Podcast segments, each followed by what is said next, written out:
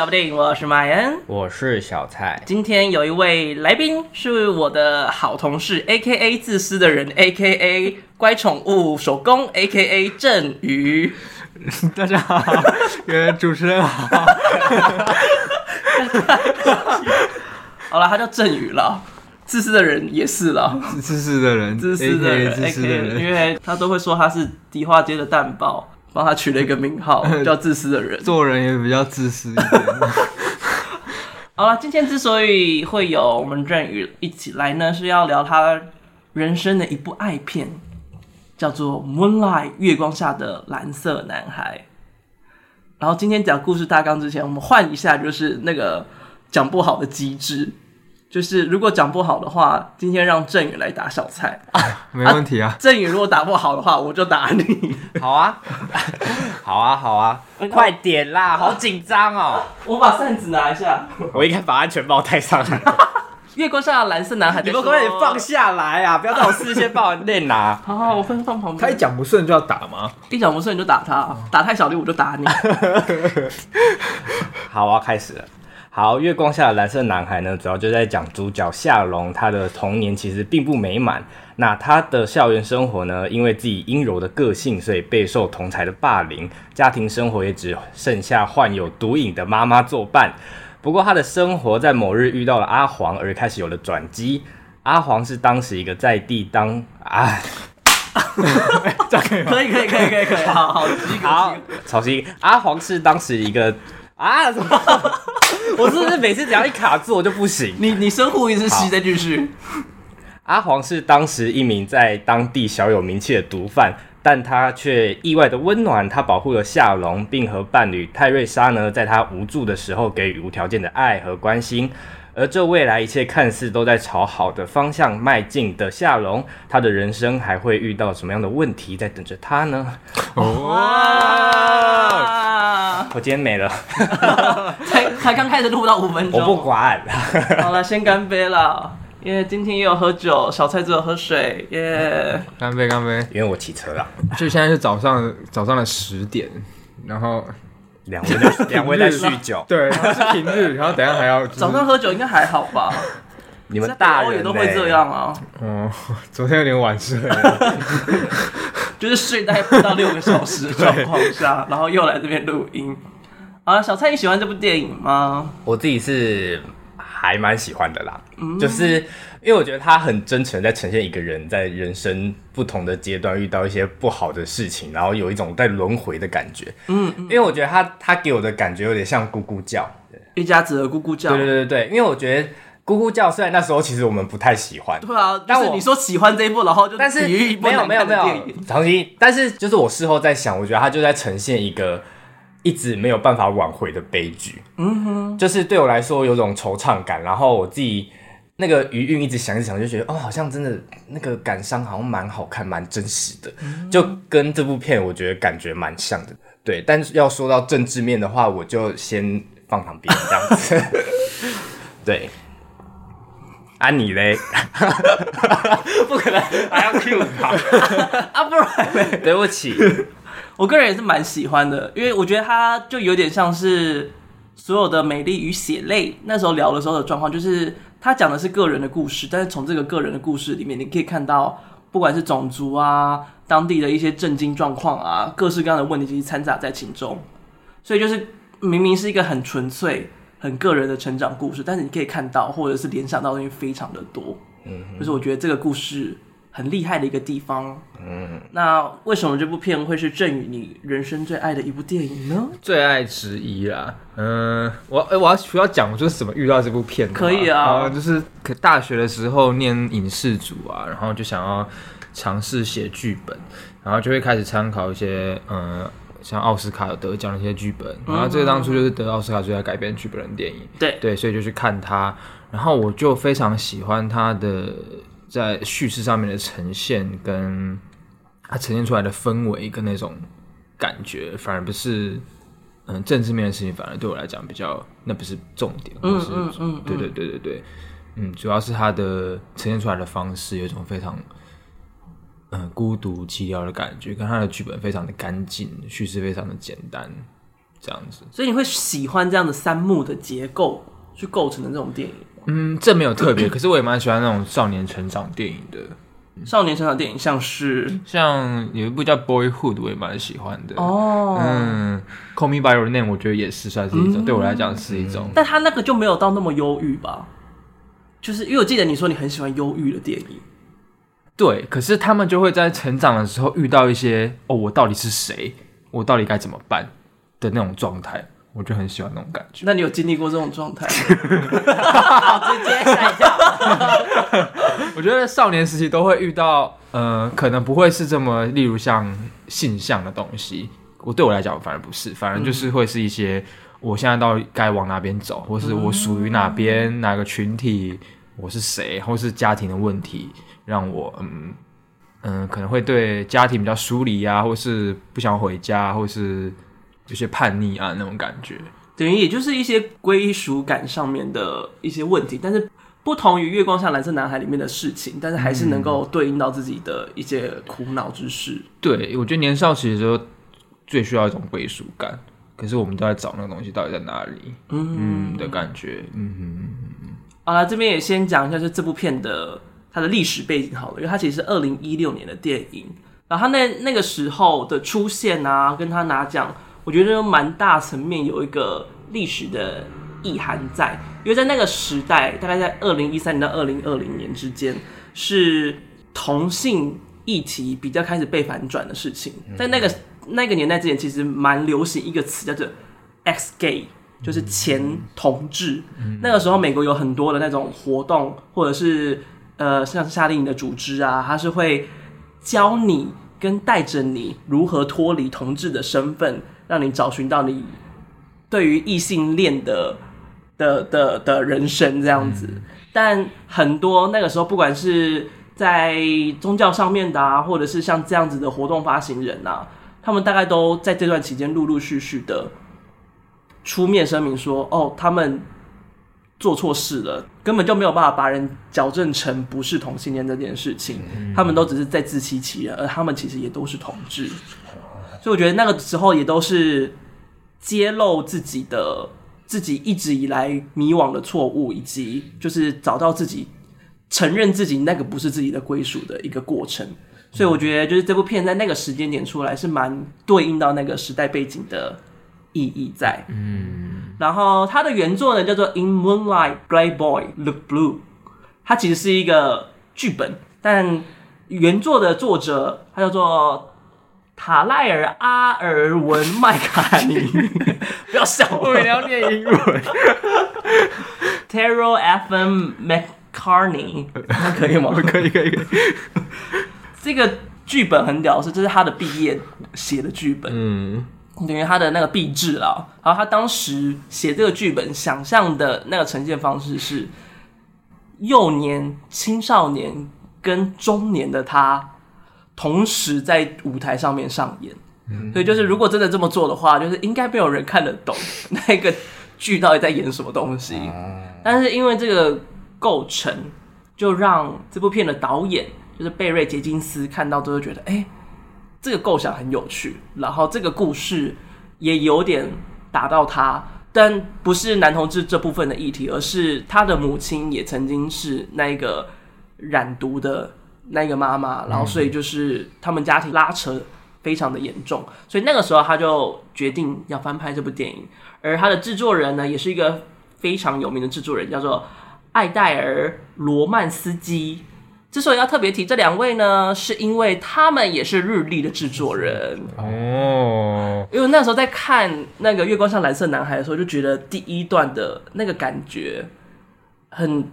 纯粹很日常的那个氛围，很像日历，嗯，所以就一查就没想到，哇，原来是真的是同一个制作人在背后啊！哇，你好像很会猜哦，这样也猜到，对呀、啊，对，就是他们制作公司就是最有名的几部作品，一个就是日历嘛，还有就是蓝色比尔街的沉默，那个也是贝瑞杰基斯的作品，还有另外一部我很爱的电影《偶一为之》，是那个堕胎那个吗？对对对对对，也都是他们公司做的呢。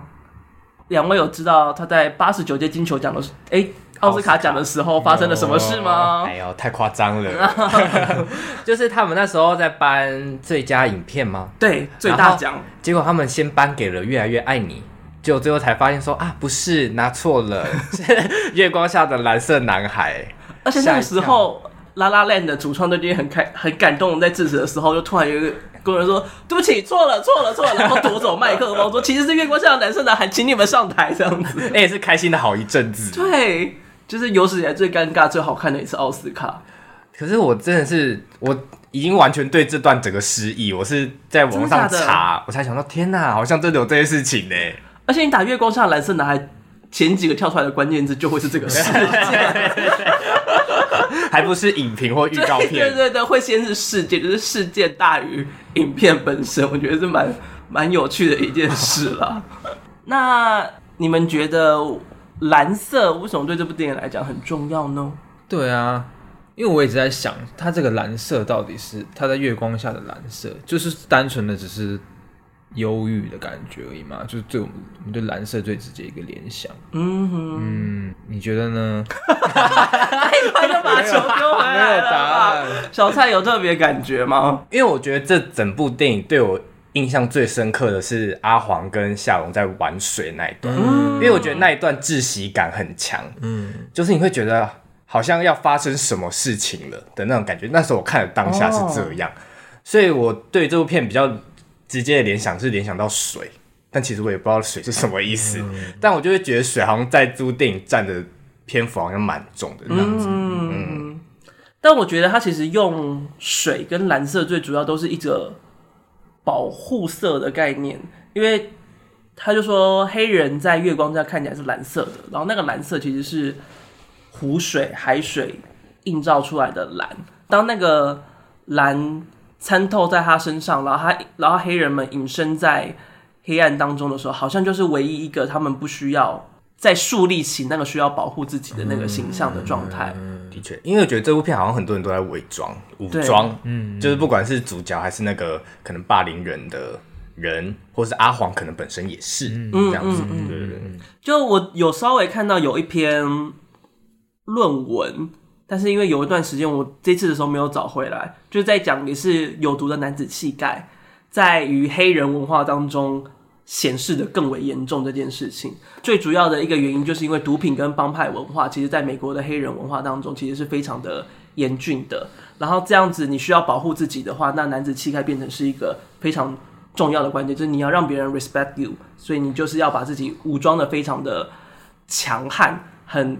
不能够被触碰的那个感觉，嗯，大致而言，就是因为这样的原因，所以导致很多的黑人的下一代或小孩在缺乏照顾跟教育的状况下，也会就觉得他们必须要拥有这个形象，才不会被攻击挞伐跟掌握权力。嗯，所以就是这个东西一直以来，可能就是在黑人社会当中，就是会需要这个这个防备，一直以来都会是需要存在的。所以就是当。蓝色的月光下，他们已经不再被人家看到。虽然这样讲是不是有点种族歧视？因为天气太，因为天色黑了，所以他们不会被看到。我不知道，我不知道，我不知道。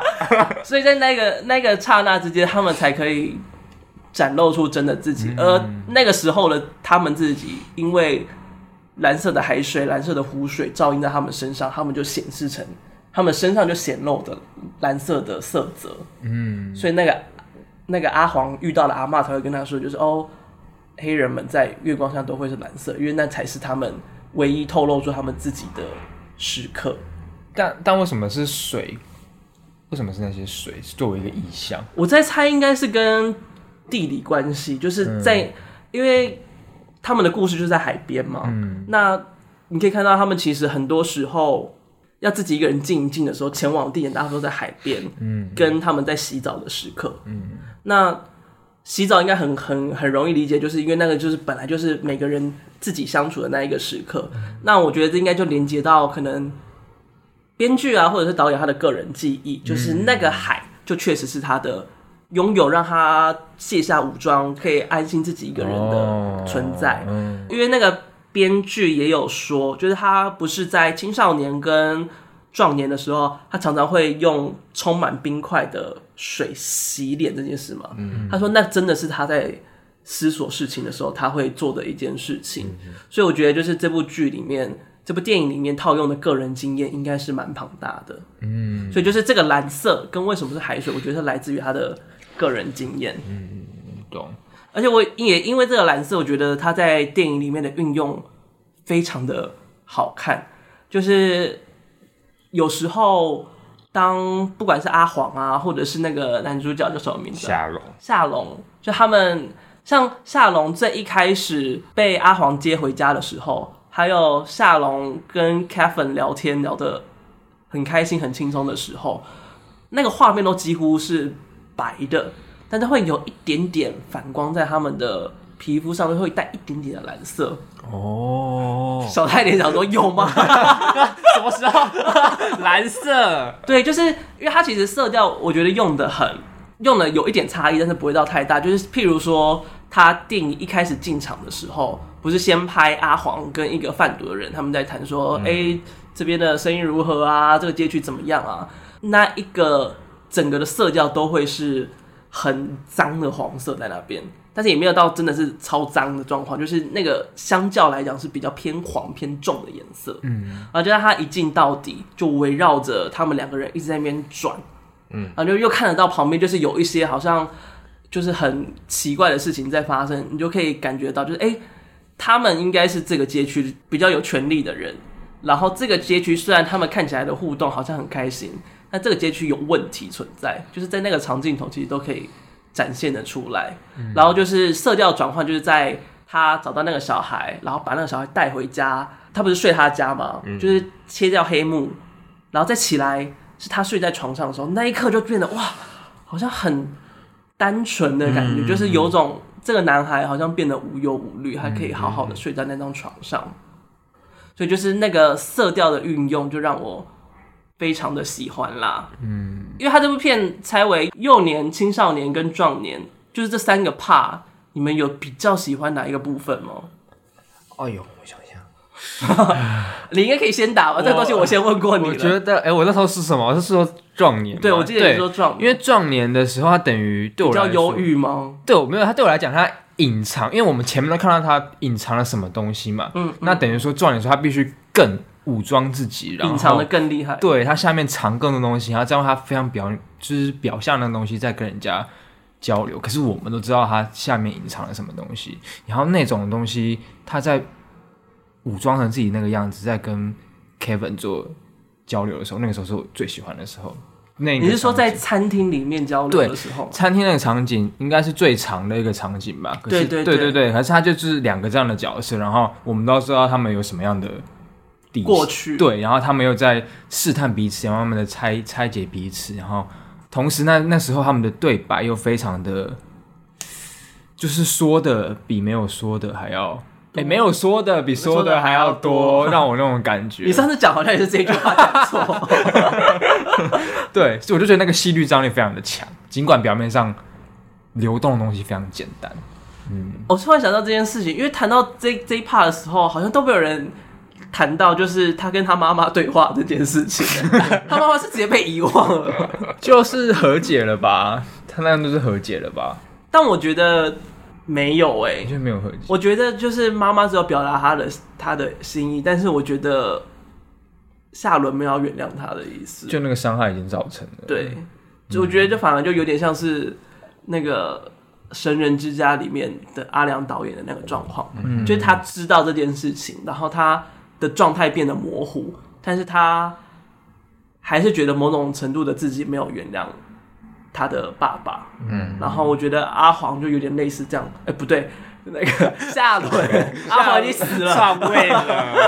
夏伦那个时候应该也是有点类似这样的状况，但经过那样的东西，没有帮助他之后再去面对 Kevin 的时候，他心里面更有一个什么确定了什么东西吗？我觉得不会，我觉得如果是我的话，我会把这两件事情拆的是开的耶，哦、会吗？但是因为我觉得。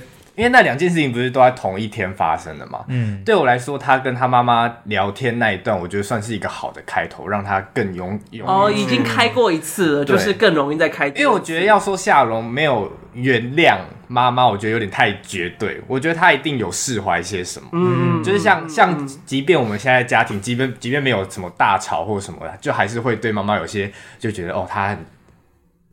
就是啊，我不敢讲，我不敢讲太，我不敢讲太脏的词。就是他可能觉得他很 G Y 啊，或者什么的。但是就是你爱 G Y，但是你爱他的时候，就还是会爱他嘛。我觉得这两个这两个东西是在他心里是并存的，就是共共生的一个东西。对，然后刚好那一天他跟他妈妈讲开是展现好的那一面嘛，所以就是更顺理成章就觉得哦，那就是顺顺的去找 Kevin，是 Kevin 嘛？对，去找 Kevin 这样子。所以就是你觉得，因为妈妈那场对话，所以让他稍微心口开了一些些。哦、我自己觉得，嗯、我也觉得，嗯嗯。但我还是觉得，就是应该他心里还是有一块，就是会会恨他妈妈了。哦。毕竟我觉得那个时候青少年对他来讲的伤害应该是最大，非非常的大的。嗯。然后就是他跟那个 Kevin 的那通电话的时候，其实我就我就蛮喜欢的。嗯。就是他那个时候的电话，其实也是。两种的颜色在对照的，就是 Kevin 讲电话的那边的颜色是白跟蓝的。夏伦他自己一个人，夏龙，夏龙哈，夏龙他自己一个人的时候，那个是黑黄，然后带一点红色。嗯，其实我觉得我还也还蛮喜欢后面加加红色这个东西，因为他青少年的时候不是结束在他报答的那个霸凌他的人，哦、嗯，然后就黑幕之后。就是有一个红色的闪光出来，嗯、然后就他又看到了他妈妈就是对他吼的那个画面，哦、然后那次是有听到声音说你他妈在看什么，嗯，然后才才接下来那个撞脸的时刻，就是会有一种这个人的状态岌岌可危的感觉，就是他的心灵正在崩坏之处，嗯、但他就是很硬撑的把自己撑成一个完整的形状，嗯、就是那个为他自己很濒临破碎边缘的那个。那个那个危机感，我觉得是显示的很强烈的。但是在那通电话的时候，好像有开始愈合，然后到最后，他跟他妈妈的对话，他跟 Kevin 的对话，才终于好像又解了开来，这样子。嗯嗯，所以就会觉得，哎，那个东西是我蛮喜欢的一件事情。那小蔡，你最喜欢哪一段呢？我自己也是比较喜欢最后一段。好，完了，没有办法一直接到别段去 真的吗？你是想要接到别段了？对。啊，你要跟我套好啊！你会跟我套好。我想说，自然而然会，我怎么知道有啊？我怎么知道啊？哦，好好累哦。好，反正我觉得我最喜欢最后一段，是因为我觉得幼年跟青少年，我觉得这两段对我来说那个悲伤感太重了。嗯。然后壮年你会发现。就是因为壮年的开头，就是他好像变成一个很 man，然后很武装自己的人。但你会发现在壮年那一段，他会慢慢的卸下些什么，然后你会发现他还是他，就是他还是原本的那个样子。内在还是他，虽然他变得很大一只，对对对，他套了金牙在嘴上。对，尤其是他跟 Kevin 在 Kevin 家在对谈的那那一个场景，你会觉得他好像就还是青少年那个时期的那个样子，就是你会会把那两个就是套在一起，嗯，就会觉得哦。不知道为什么就觉得很温暖，但是结局对我来说还是很绝望的吧？对，事后想一想，其实那个时候我看到就是他坦言说他自己是有被 Kevin 碰过的时候，就是那一刻就就会哇的心内心就会哇的一声，就是哇，他直接就是敞开到可能他最内心的某一块，嗯、就是从来没有。说过的东西，嗯、然后心里就会想说：“Kevin，快去抱他！” 就那句话就够了，他就告诉他：“我没有变，对我还是我。”就是那句话就就呈现了对这一切，我就会觉得、嗯、哦，那句话就是好赤裸、嗯、好痛，但又好美。他什么都说了，对，就是就在那句话里面，他什么都说了。嗯、我记得你还有很喜欢一段是那个他在教他的小弟算钱的这件事情。对，我觉得那一幕还蛮高明的，就是他在壮年之后，我们看到他变得很肌肉嘛，然后变成像阿黄那个时候那个样子，嗯、他感觉比阿黄还要壮，壮壮很多。对，就是他变成我们传统认为是像那种黑人社区 Who 的那种黑人的形象。可是我都觉得有点在在在一些危险的边缘。哎，有有有有有有有有有有，不行了，又更刻板下去了。就是呃，可是我们怎么知道他真的变了呢？我们怎么知道他只是假装的？就是那只是表象的嘛，只是外表嘛。可是他透过那个毒品，嗯、呃，在跟小弟算钱的这个戏。他用一种，他不用告诉嗯、呃、观众说，哦，他变得很凶哦，哦，他变得很猛哦，他他现在会拿枪哦，他什么，他很会很会干架什么，他只要用一种我在跟你算钱，然后嗯、呃，用一种他欺骗，然后有点心计，然后有点在教育他，然后有点让观众感受到恐惧。的感觉，让观众知道哦，他真的不是之前那个他，他已经有真的是变，对他真的变了，嗯、他真的必须，呃，他也不是，他真的变得更我们所谓的强壮，嗯哼，他他没有人要怕他，会恐惧他了，对，没有人可以伤伤害他了的那种感觉。我觉得这幕戏就，他因为他只用表现的方式，他只用秀给你看的方式。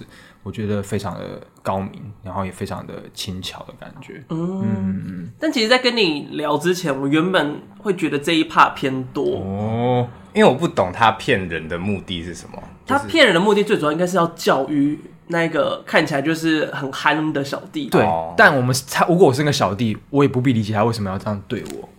他可能只是想让我感受到恐惧。你很像是被骗的那个人。我拿枪哦。他他可能只是出于好玩什么的，我不必知道。可是我就猜不透他，可是他就让我感到恐惧了。哦、对，好对，他就变了。因为我那个时候会觉得比较偏多的是，因为当他变成那个肌肉男的形象之后，嗯、其实他有一个去算是是载人吗？嗯、然后他就是有。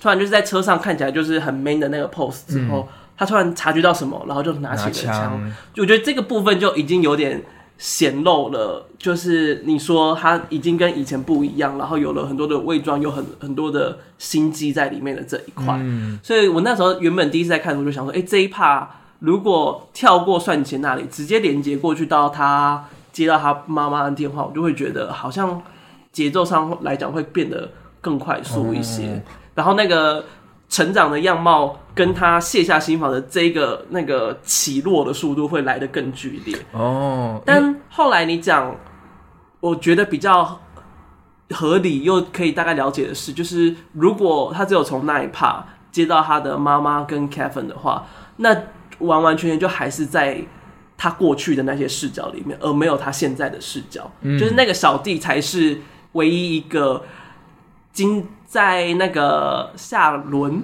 夏龙、夏龙经历过这么多事情之后，是没有看过他以前的样子，只看过他之后的样子的人，嗯、所以他对应他的方式是完全不一样的。嗯、就是少了这个比较的话，对于他的立体性还是会有差异在。对，而且只是拿枪，然后什么很警戒，我觉得不够彻底。嗯，对他那场戏就比较彻底一点。我还想着你还要讲什么下一句话吗？啊，那结局我们最后再聊。那就先回到他幼年的时候吧。我觉得幼年跟壮年其实有一个很能够对称的事情是，也是就是你刚才说的那一幕，嗯，就会觉得他好像走回了阿黄的那一条路上的感觉，嗯、也会有一种哦。这个社群的状态，好像就是会有这样的人物一直在轮回、轮回、轮回。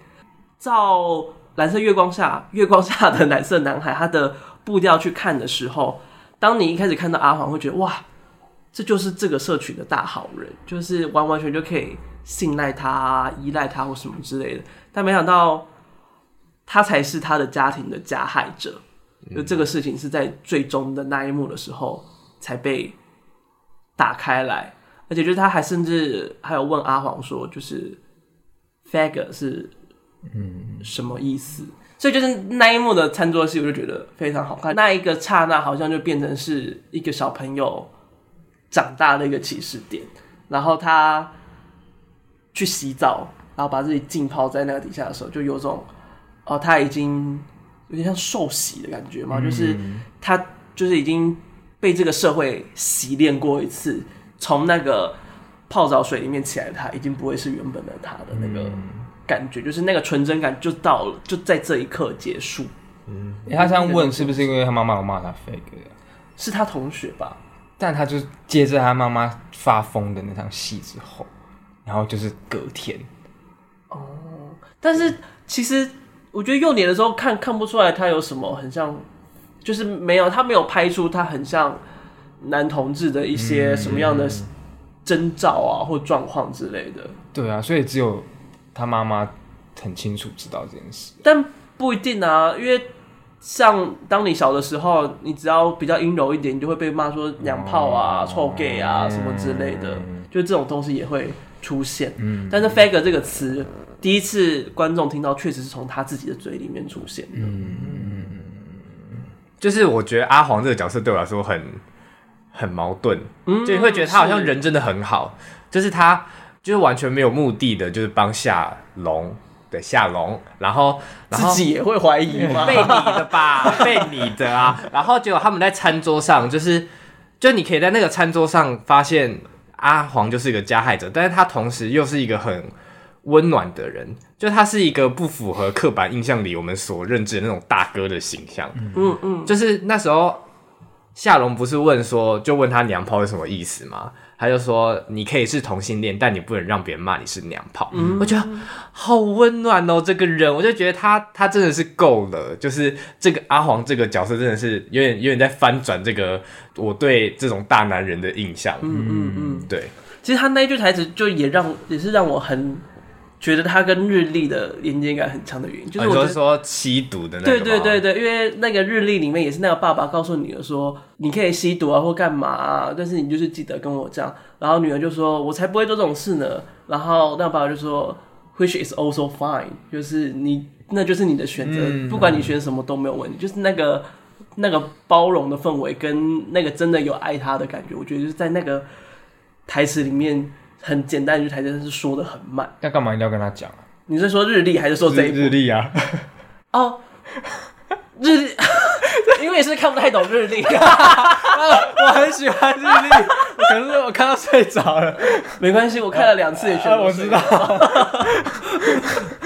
现在在皱眉，什么这样啊？聊另外一部电影的事？没有，我只我，可是我觉得那句话就是爸爸想要阐述的是他。不管你做任何事情，你都可以跟我说，就是我是你的依靠的感觉。嗯、就是你跟我说你吸毒，我不会怪你，可能陪他可能会陪他一起或什么的。嗯嗯，我觉得就是他爸爸会讲这种话，某种程度也是因为这是他童年缺乏的，而且这是他很想要拥有的一件事情。嗯、所以当他有自己的孩子，他就很希望让其他人有这个机会去拥有这件事情，嗯、所以他才会能够这么的。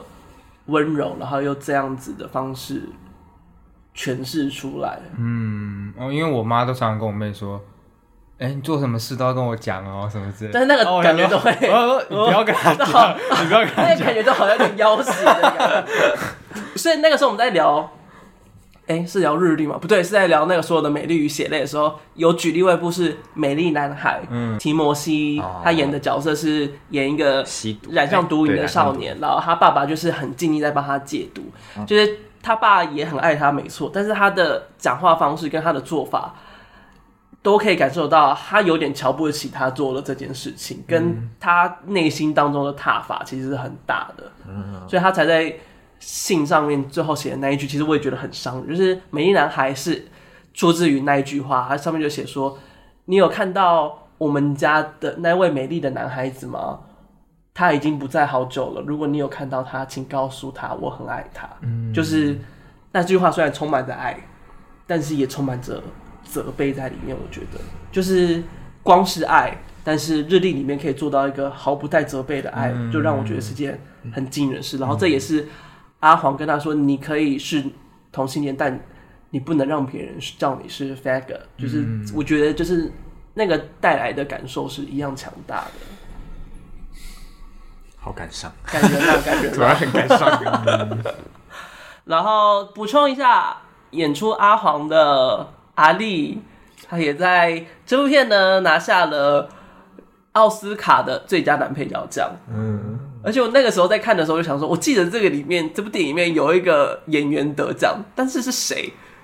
就那个时候一直想不出来，就想说，但但我看完之后觉得演的最好就是那个阿力，但是他的戏份好少，不会他拿奖，就他真的是他拿。阿丽什么阿丽？他的演员演员就是阿丽啊。哦，太 local 了吧？他是是是他真的叫阿力，还是你在帮他取个绰号？阿力啦，他是本名就是阿力了，因为马赫马赫沙沙拉阿力吗？对啊。我不知道前面是什么，啊、我不知道前面是什么。阿阿力的力也像美丽的丽耶，对啊，是阿力啊，嗯，马赫沙拉阿力，对，嗯，这 A L I 阿力，对，阿力。但他尽管只出现在少年时期，他的这个形象就是贯穿着。对，而且他的矛盾很有彰显出来，嗯、这也是就是你之前说这部片跟《白日宣传》感觉就是也有。也有就是一点点这部片的影子的，我觉得其中一个很像的点就是阿黄这个角色之所以这么照顾，有点像在弥补他嘛。对，嗯，但是那个弥补终究是徒劳，就是那个罪恶感永远就是还是会在，因为你知道你伤害的不是这个人，而你伤害的其实是更庞大的一群人。对，然后当这件事情出来，就是被被坦言之后。你就是那一个加害者，嗯，你永远无法就是把这件事情隐藏住，隐藏永远不会是一个方式。有无数个像他这样的小孩，对。对，对然后这这一切可以在他手中结束，但是他没有办法把这件事情结束，嗯，又在就是你光看他这个角色的展现，就可以感受得到他背后其实有这么庞大的状况在那个轮回啊、跑荡、沉浮着，嗯嗯，就是。合理的，就是他拿下最佳男配角这件事情。嗯，好啦，那我们来到青少年的时候了哦。好，我应该印象最深刻就是那个吧，Kevin 打他那一段。我觉得那段对我来说会让我联想到亲密，嗯、我不知道为什么，我有点忘记了，我有点忘记为什么会忘记亲密在打什么架。对，我有点忘记亲密是谁打谁了。亲密就是两个小男孩，他们原本非常的要好，好到会让人家误会他们是呃一对男男情侣的感觉。然后，所以因此他们就在学校里，他们上了学之后就被误会。然后，其中一个稍微阳刚一点的男生，他就会很抗拒被误会这件事情，所以就跟另外一个人疏离。但他们两个其实以前都会是，就是在同一个人家里面，可能一起抱抱睡觉的。所以被疏离的那个人，那一天就也是想要睡在一起，但是另外一个想要逃离这个误会的人。他就选择睡在地板上哦，在房间的时候，对对对，哦、所以他们就他就跟着他一起，他他睡到哪他就睡到哪嘛，哦、然后他就是想要纠缠在一起啊。原本是一个打闹的性质，嗯，但是因为一个疯狂的挣扎，然后一个疯狂的想要玩在一起，所以他们最后就打起来了，真的打起来了。嗯，那一刹那好像就是他们走向不同路的一个起始点。然后确实，Kevin 跟夏龙。他们的那一场架，应该也算是他们分道扬镳的一个起始点，这样子，嗯，真的。然后最后，也就是他很勇于的，就是打了那个霸凌的人嘛。嗯嗯嗯。嗯，但是他为什么会倒地不起啊？就是我不懂。我觉得，因为他怕哦，就是他的那一个强悍，他的霸凌也是他的伪装，嗯，让他看起来好像是这个这个学校的老大啊，就是他是最强势的人。所以他没有被打过，他永远都是他是打人的那一个。嗯、所以制服霸凌者最好的方式就是反霸凌他，反霸凌，反击不是反霸凌，反击 啊！那些啊反战宣言的，注意一下啊，记住啊！因为校友不是会说嘛，要反霸凌的，所以我都有遵守这件事情。好啊，教育部改一下，就改一下标语，改一下，吓一跳。那。我问你们一件事：你们有觉得那个霸凌他的人有喜欢夏龙吗？你说了之后，我开始怀疑这件事情。嗯哼，对，而且他倒地不起的时候，我那时候在想说，为什么这个人被打一下，他就倒在地上，他也不起来？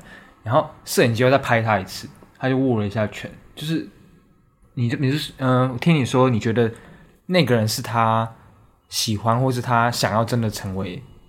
就是我觉得那个可能是更靠近真实他的一个人物，嗯，嗯，所以就是他某种程度会被他我觉得他可能某种程度会吸引他或关会因此关注他，嗯，然后也因为他能够展示出比较真实的自己，呃，因此憎恨他。嗯，我觉得这些情感都会因此加在他身上，所以我才会觉得他会不会某种程度有一点喜欢他，或者是有一点在羡慕着他这样子。嗯，对，然后当他被这样的角色攻击了，很能理解说他就会这样子被击碎的感觉。我觉得，嗯。嗯我自己是觉得没有到喜欢诶、欸，嗯，就你刚刚讲的那些，我觉得都合理，就是可能憎恨他或什么，但我觉得没有到喜欢，因为我觉得他霸凌的人那个角色有点像你刚前面讲的，就是那个，就是有点像在帮别人治疗，就是变成把异同性恋改成异性恋的前前同志联盟的那个人，对，对我觉得他就像那种人，就是就是在伪装吧，就是在自欺欺人哦，就是觉得。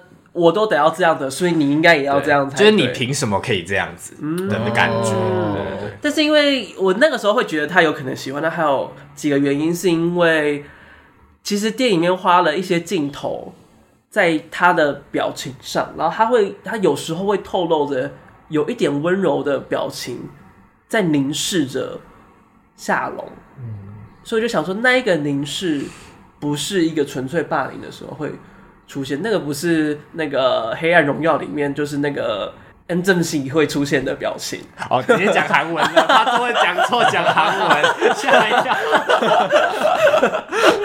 就是他那个角色，就是他不是不是不是霸凌他的那个人，在月光下的蓝色男孩霸凌他那个黑人男生，他的表情参透着其他的情绪在里面，嗯，所以我才有一点点的怀疑，是不是他其实某种程度也有一点点。喜欢他，嗯，所以我才会有这样子的猜测在，嗯，那你们就会觉得 Kevin 从幼年的时候就已经喜欢他了吗？Kevin 哦，我觉得，我觉得没有哎、欸，真的吗？因为我对，在我看来，如果我只看幼年的 Kevin 的话，我就觉得他就是一个比较和善的人而已，就是我不会觉得他对他有意思。就是一个比较一一个比较 kind，然后比较可以关注大家，然后觉得说哦息事宁人，没事就没事的那种感觉。嗯，但是因为就是那个时刻好像也看不到他会特别关注。你要说那个时刻吗？我鼻音，好啊，sorry。就是那个时刻，就是感觉他是跟大家会玩在一起，但是会这么的特别的去照料某个人，好像只有发生在下。龙身上，你说直接离开，就是大家在玩，然后去跟他走走这样。对啊，他说啊，为什么你要让他们被欺负？对啊，你不可以这样子啊，就是怎么会让他们欺负你呢？所以再跟他打完在一起，就是我觉得那个情愫跟照料都是比对待别人在更多，嗯，一点点的。嗯、那对夏龙来说也是同样的道理啊，就是一个人脱离一个群体。跟他一样，我去关心他。我觉得那个情愫可能从那边开始，但我觉得可能对夏龙而言比较少。你们两个干嘛同时晃啊？同同步率，对啊，而且还晃同边哦。就是我觉得可能对夏龙本身而言还好，因为他毕竟始终是被动方的那个角色，嗯、是直到青少年那个时候才比较，就是双方都有变得比较主动一点点。嗯而且就是我感觉，就是青少年的时候，他们好像也还是有一点分离的开来。因为你看那个 Kevin 讲的话，就是说哦，呃，他跟什么女生打炮被抓到啊，要让他感觉到屌很大，什么什么之类的。就是他也某种程度是往，就是要让自己变得很大男人形象的那个方向去捍卫自己。然后我觉得某种程度就是他在一个中间点，然后因为有。夏龙的存在，所以让他不会那么极端的往大男人的方向走去。他觉得，就是夏龙这个角色，好像某种程度是他觉得他比较接近真实的他，然后他也不希望脱离这件事情。嗯、所以我觉得夏龙对他对 Kevin 而言会是一个很重要的存在，是在这个地方。嗯，所以他们就在海边很暧昧的，开心的起来，开心的的。开心。不过我这一段我最喜欢的是他，我现在反复偶尔还是会 YouTube 看，就是他拿椅子就去打打他的。对，他不是要通过很多扇门吗？对。然后那个音乐是后来是有鼓声的，对是他中间有一段，他突然鼓声有消失，然后他感觉就犹豫一下，然后鼓、哦他又开始就决定要开始的时候，鼓声就啪啪啪啪啪就开始，然后每推开一个门就是推开一个他不可挽回的决定成为的方向，就是青少年这段时间无法再回头的路，就是整个这样带带带到最后通过那什么，然后最后就打开门，音乐就没了，然后啪就打，打下去一。切都回不去了，他就是变成这样的人了。我觉得这个方这个让我看的蛮过瘾的，我说我喜欢看这一段。嗯，而就是在这一幕跟他的前幕，就是他被 Kevin 打到倒地的那一边，嗯就是我觉得他的颜色的运用也是我很喜欢一件事，就是在他被打的那边，其实整个颜色也是黄色、褐色，然后再加上血。但是当他决定要打他的时候，一切又变得白色跟蓝色，就是他已经很明确、很确定他就是要做这件事情。嗯，所以他穿过的教室的墙，每一扇门都是蓝色的。嗯。穿过，穿过，穿过，穿过，穿过，然后到那一刻，然后就是铁了心，他就是要这么做，然后这样打了下去，笃信的，就是他没有要再让别人欺负他的这件事情，嗯。就是某种时候好像是开了自己的一扇门，但是又好像有也有别的东西哦又、又跑出来了，这样子的感觉，一个关注颜色，一个关注音乐。看的东西不一样。那我想要问郑，因为我们两个都有聊过，就是自己以前被霸凌我们聊太多了，聊太多次了。那假如是你像夏龙这样子被霸凌的话，你会怎么样面对？我觉得虽然我是嗯、呃、是一个比较有比较霸凌人的人，不是就是比较是个异性恋，那就比较异性恋也会被霸凌，对，可是就是必须就是说占在在群体中比较占一点优势优势。我就是要说异性恋也会被霸凌，为什么呢？因为我虽然是异性恋，可是我并没有那么的阳刚的气质，我自己这样觉得。例如有一个在嗯、呃、学校间，男生都必须所谓的阳刚男生必须做的事情就是打篮球。哦我并没有擅长这件事情，我也没有喜欢这件事情。可是当你你不会这个语言的时候，你就会被排挤到某一个圈外，然后你也会被说你不打球真的娘炮哎、什么，你投篮看真的很娘哎、什么什么之类，我看你会不会运球什么之类，就是那种你会自然而然被排挤到一个群体外，然后你就会觉得嗯自己不属于某一个比较阳阳阳刚的一个群体，比较不属于阿法那个群体了。对，然后等于说我就这是这个事情是在小学的时候就有，可是等于说我到国中之后，我就开始有要有一种装自己好像你知道，很会打球吗，不是装成打球，是装比较嗯、呃、有点八加九的感觉，比较阳阳刚的气质。那你有染红色或金色没有，就是会跟那群人混在一起啊，然后跟一群比较比较，臭拽，被 看这些人会不会听到啊？那就算了对啊，反正就是那种那种人，然后就是比较比较比较八加九了，比较屁孩。现在回去，可能大家那个时候大家就是也还不知道自己是清楚大家自己要什么样子。嗯，可是那个时候就是为了要融入，可能会想要融入他们，就要跟他们用一样的举一样的言行举止这样子。但你那个时候会觉得这个举止是你不喜欢，但是为了要融入，所以才做这些举止吗？现在回头看会知道那不是我，嗯，那还就是一样是在摸索自己是哪一种形象的时期。嗯，就是说男生就要有某一种形象的感觉。听起来就是你比较接近，就是故事里面的 Kevin，对不对？你说，呃、就是他 他没有他没有想要成为那样子的人，但是他为了要融入这个社会，他还是会伪装出类似的形象来。对，但现在就看得比较清楚，就会知道哦，其实男性不一定是只要是某，只能是某一种样子，谁都不能是只是某一种样子，或只能是某一种样子。对，就比较清楚自己是什么样的人，所以就比较不会有这些困扰。可是被霸凌的话呢，我想了哎、很久，你会自己回来？我还想说，等一下我要，我想了很久。我觉得被言语霸凌的时候，我会比较多在隐忍的状态。可是如果是肢体霸凌，肢体霸凌的话，永远是最严重的干，可是对肢体霸凌的话，我就会就会反霸凌。所以你还是走反霸凌路线吗？不是啊，你被揍了，我觉得我会生气，会愤怒，嗯，对我就会一定会一定会反击回去，就是有一种被你怎么可以这样对待我的感觉。但你就是就是就是就是变成是干架的方式打打在一起。我就是要让他也受伤，嗯，对，不会说我一定要让他知道我的厉害，什么就是。就是呃，刚才 那个挥拳看起来就就尽管很柔弱，就感觉战力很低耶。就就尽管他但绿毛虫这样，尽管他比我强壮，或他比我有威吓性，我还是会尽用我尽我的可能让他受伤这样子。对，嗯嗯。但我觉得这种时刻，就是你可能就要像，就是真的，当你决定要反霸反霸凌的那一刻，就是我已经把反霸凌完全是变成另外一个标语，就是你真的要喝止对方的话，我觉得可能就真的是你要让别人害怕，就譬如说像拿起了椅子这样直接爆炸。但我又觉得我个性上不是喜喜欢让人家害怕我的那一种。对啊，这种事好烦啊！希望大家就是和平相处，好不好？没有霸凌就不需要反霸凌嘛，对不对？啊，但是你被霸凌的话，就已经就是这个东西已经存在，就是至少啊，我个人经验就是能够真的喝止，就是让他怕你。那那告诉老师是有用的吗？当然是没用，没有用，那会那会恶化什么？这是什么烂问题啊？恶化啦！所以所以夏龙，所以夏龙才不告诉老师吗？对啊，我告老师哦，那听起来不是更惨吗？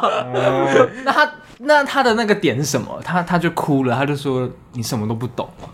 他跟老师这样讲，因为老师真的不懂啊。嗯，应该说你要遇到真的会懂的老师。太难了，嗯，就是大部分成为老师的人，他们通常家庭状况、他们的生活状况都比就是水水平以下的那些人好太多了。嗯，但是你不可能真的去理解说那些人就是在那个水平以下的人到底是。活了什么，经历了什么，遭遇了什么，跟想什么，所以当你直接跟他说“我懂你的意思”，嗯，你就直接完全切分开，就是你不懂你在装懂，哦，就是你已经把这个线给完完全全的切开来。嗯，哎，欸，那老师不懂的太多了。对，嗯，就是你永远都不要跟别人说你懂，因为你永远不可能的，嗯，对啊，而且基本上有一半的情，一半以上的情况都是下龙不可控的东西。对啊，这怎么可能？对啊，告诉老师永远不会是一个。嗯，最好的方法，而且有可能讲了又会被老师反教育回来，你就会觉得那个压力又更重了。可以举那个啦，黑色荣耀、黑暗荣耀、黑色、黑黑色、黑暗荣耀，就是它不是里面有很多就是拿电烫卷去烫人的、哦、的这个桥段嘛？其实，在韩国的校园霸凌里面，很常发生这样的事情，而且是会弄死人的那一种。嗯、然后那些。死人的状况，其实他们都有反映过，跟家长反映、跟学校反映、跟校长反映。但是霸凌他们的人，他们家庭的权势实在是太高，有些人真的是警察总长，就是他的爸爸就是警察总长，所以那个东西就是完全的被压下来、嗯、啊！一被压下来之后，那个小孩就更嚣张，霸凌他的人就更嚣张，嗯、就是啊，你看，就跟你说没用了吧，你还害我被我爸骂，然后就。烫他烫的更严重，嗯，就是不知道，至少我觉得好像跟老师讲、跟家人讲，一直来都不是一个能够真实解决霸凌的的状况，嗯，但有什么更好的状况呢？我也不知道，因为你跟你朋友讲，朋友也不一定救得了你。最近有那个啊，那个什么教官霸凌学生的新闻啊，哦，那个也很可怕，欸，欸，那个教官真的很该死，教官真的可以离开学校。对啊，什么时候？嗯，政府 开始喊话，真的，我真的觉得教官该退出校园，他就是一个军人的形象啊，为什么学校还可以存在一个军人的威权的形象？哦，但是呃，我们国中的时候，教官确实有起到。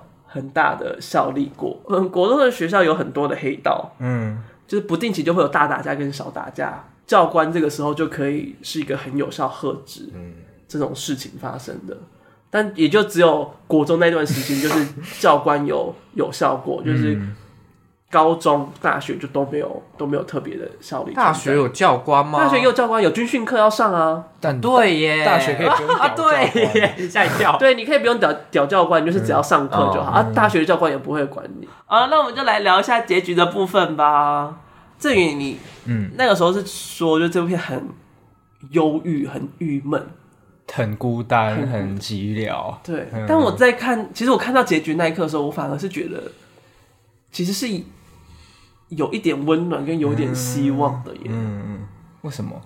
就是因为当他们两个都已经把心门给敞开，然后他们依偎在床上，然后最后那一个月光下的男孩转回过身，就好像没有要继续往海的深处走去的时候，嗯，就觉得哎、欸，他好像至少有了一个依靠，或者是有了一个不一样的方法可以面对这一切。虽然不会说多好，但是接下来的日子至少还有一个伴，或者是他至少可以不需要永远都这么刚硬的锁在里面。嗯嗯，所以我就觉得那一个那一个结局对我来讲其实是蛮温柔、蛮带有希望的了。嗯嗯嗯。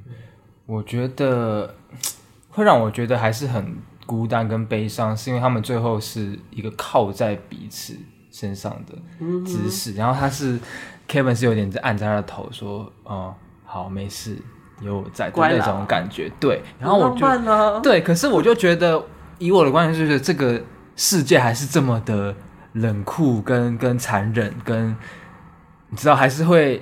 虽然是晚上，我们可以是蓝色，可是还是会有白天，嗯、这种感觉，就是我们两个在一起，我们可以依靠彼此去对对抗这个世界。可是这个世界还是这个样子。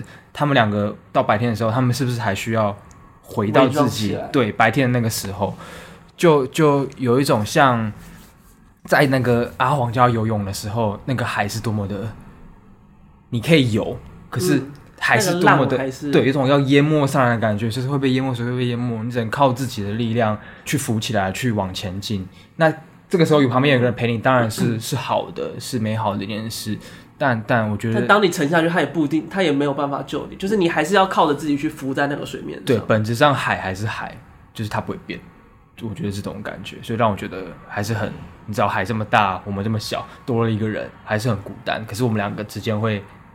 有些什么会觉得哦，还好我们有彼此这种感觉，可是对我来讲还是很寂寥孤单的一件事情。所以等于就是你看的是那个大环境之下，就是那个结果还是必然。也不是说很社会层面的感觉，可是这种就是给我一种，嗯，这种世界跟人的关系也是一种，一种我觉得是一种一种一种看这个世界，可能我的世界观就是这样吧，觉得这个世界就是。很多不合理，很多很多荒荒谬的东西。我们的处境就是必须是这种孤单跟哀伤的状态比较多。嗯嗯嗯嗯嗯。我自己觉得就，就就夏龙跟 Kevin 而言，我觉得是不好的，就是结局是不好的。哦，我觉得单单就前面的剧情而言，就是像前面三段都是可能第一段是他遇见阿黄，就阿黄发现阿黄是卖毒品给妈妈，然后也是一个坏结局。然后他跟 Kevin 搭上线，结果。他就入狱的嘛，最后入狱了，嗯、然后也是坏结局。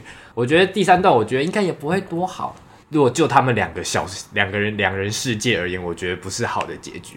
你是觉得他们之后还是会因为嗯必须面对社会的什么原因，所以因此得要拆散？应该说，我看的当下，我会觉得 Kevin 的包袱有点多，就是、嗯、就是我觉得，即便夏龙想要两人世界，但我觉得 Kevin 不一定会想。那个当下，因为像刚刚讲嘛，就是 Kevin 当下是在安慰夏龙，而不是更多亲密的举动。我、哦、我我看他们没有做吗？对我我自己的看法是这样，哦、我觉得他们没有更多的话，我觉得就是就是他们觉得就是可能某一个人觉得就是就是这样，就没有不需要更多了。哦、但是我觉得大如果以夏龙自己的本身的话，我觉得结局是好的。我觉得他。跟 Kevin 讲的那些，就不管是他的跟他可能有点像告白的话，然后最后他被安慰了，我觉得他可能会有勇气去找其他人。嗯，就我觉得就是那个旧的关卡就是已经过了。对对对对，我觉得他就像最后一段，他跟他妈妈有点，对我来说有点解开了些什么。嗯，跟 Kevin 也是，嗯，心里可以更开阔的去找寻一些他自己想要的东西吧。自己我自己看待。嗯。但我觉得，就是 Kevin 某种程度也是也算是开了。就我还蛮喜欢 Kevin 讲说，就是他现在的生活还是有很多的困扰啊跟问题，但他现在他有了那份工作，他有了要养小孩这件事情，所以他觉得虽然疲惫跟累，但那还是生活。就他才他有他拥有这两个东西，才觉得但是真的活着。那所以，假如他又在获得了一个他。真心爱的，或者是真心想要的情感，我觉得他会握握得住这件东西，所以我才会又觉得他们两个应该会有机会可以互相的扶持跟走下去。嗯，我觉得是不是一个真诚的去生活的感觉？是 Kevin 现在就是比较真诚的在生活。对对对对，那相对的那个夏龙就没有那么真诚的在生活。那像他经过这样的一个和解，说不定他可以知道，哦，我该去真诚的面对我的生活。嗯，嗯，他可以回到那个状态。就是那是一个契机点，嗯、因为他就因为毕竟故事就结束在这里，所以到底他们会发生什么事情又很难讲。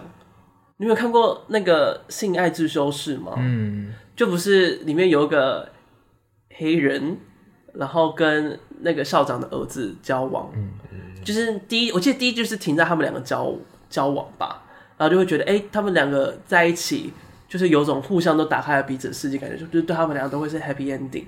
但到第二季的时候，他们就分了，就是因为他们需求的跟他们要面对的，跟他们需要伪装自己的程度，还是差异性太大。他们面临的关卡跟面对的事情差异差的实在是太多了，他们没有办法一起去面对这种事情，嗯，所以还是分离。我觉得就是 Kevin 跟夏龙的状态，就有点像是他们两个在第一季的结结局，那会不会像第二季的结局一样，他们最最终还是？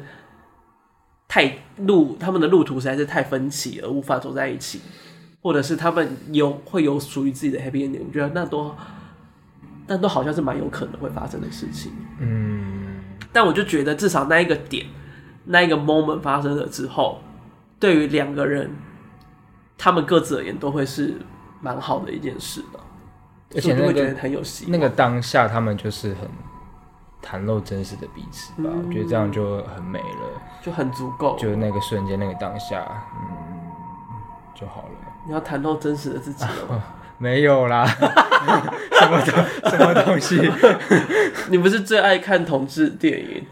刚好都比较喜欢同志电影，不知道为什么。你是不是也隐藏了内心的某一种？就就觉得这些人的感情的电影都比较压抑。比较对压抑这个东西，让我觉得比较着迷一点。但为什么你会特别喜欢看这个压抑啊？小蔡会喜欢看这种压抑吗？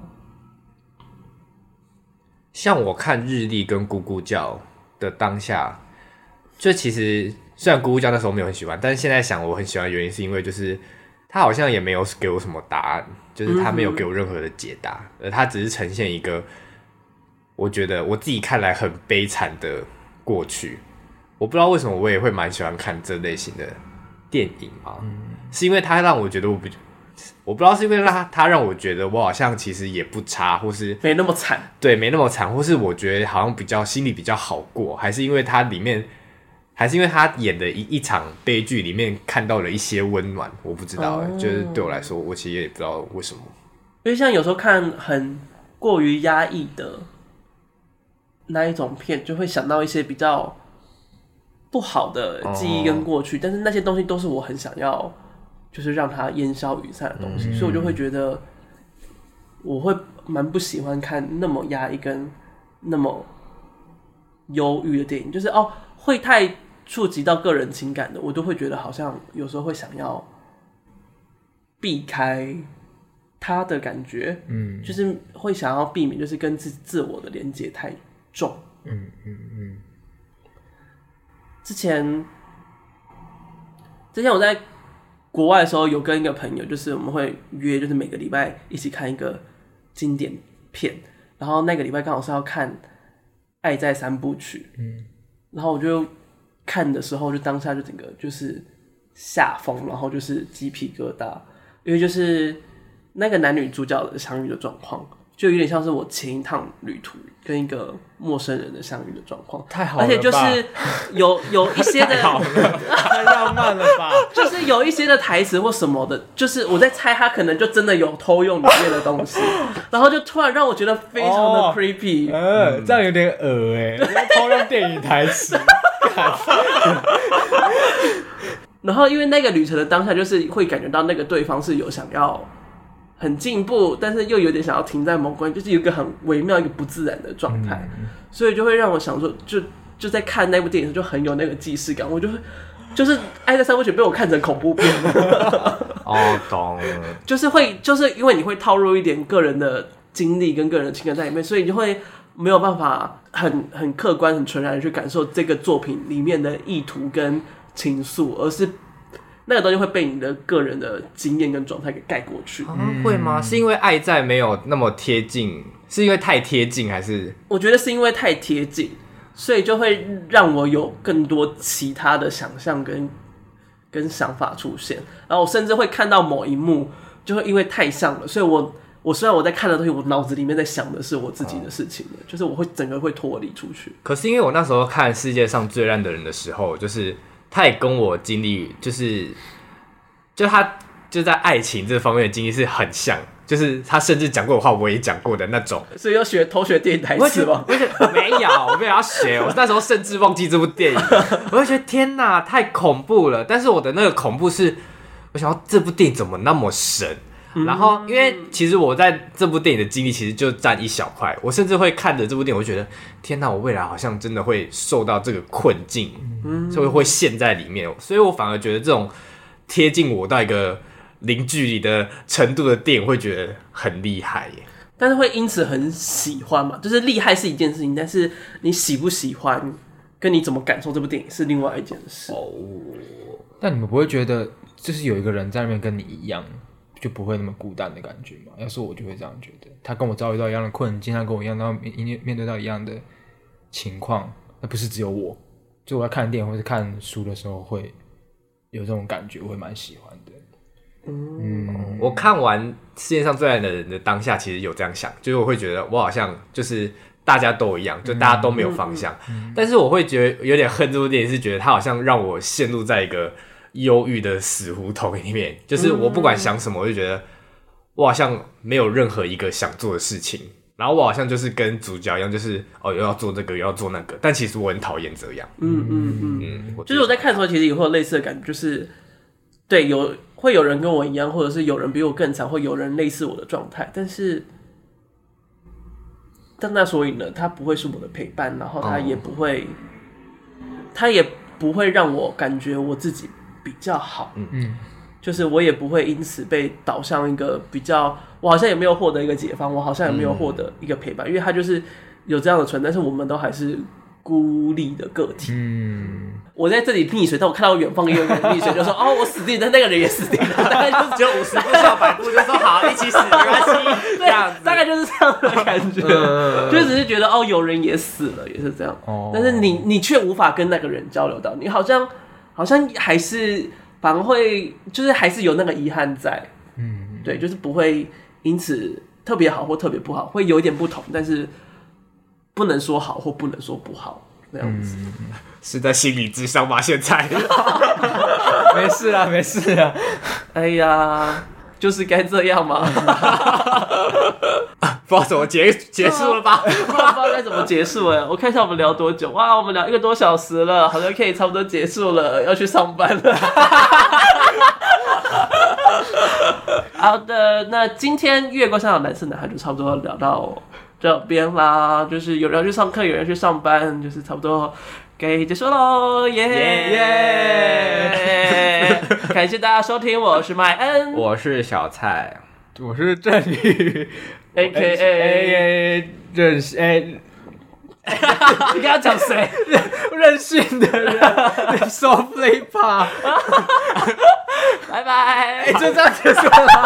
不让我澄清一下，你要澄清什么？啊，没事啊，拜拜。还是你要唱一下关于小说？啊，可以不要，唱一下嘛。不要不要，唱一下了，好久没。拜拜，唱一下，唱一下，飞到。